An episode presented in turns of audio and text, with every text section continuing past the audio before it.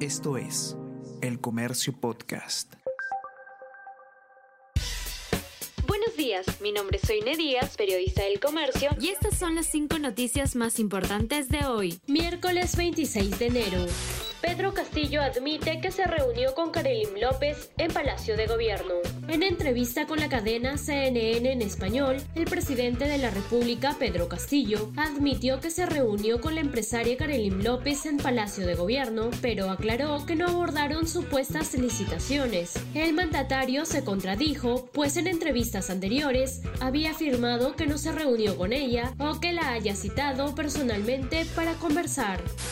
Defensoría señala que no existe información actualizada sobre avances de limpieza por derrame de petróleo. La primera adjunta de la Defensoría del Pueblo, Eugenia Fernández Garra, solicitó a los ministerios de Ambiente y de la Producción actualizar la información sobre los avances en limpieza e identificación de personas afectadas a raíz del derrame de petróleo ocurrido el 15 de enero en la refinería La Pampilla bajo administración de Repsol. La institución hizo un llamado a estas entidades involucradas a ejecutar acciones transparentes para mitigar los daños ocasionados.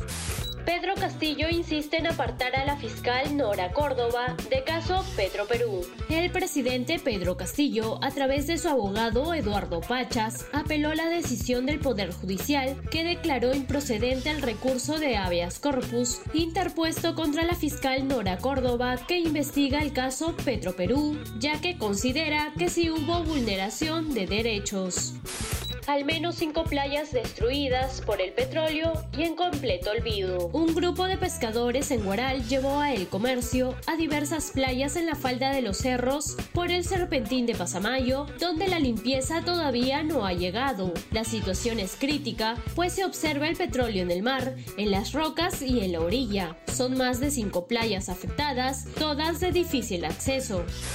Julio Rivera es nombrado nuevo presidente del IPD. Julio Rivera, hermano del capitán de la selección peruana Paolo Guerrero, fue elegido por el Ministerio de Educación para hacerse cargo del Instituto Peruano de Deporte. Así lo oficializó ayer el diario El Peruano. Cabe resaltar que la resolución tiene la firma de Pedro Castillo y Rosendo Serna. En los próximos días debe comenzar su trabajo en el IPD.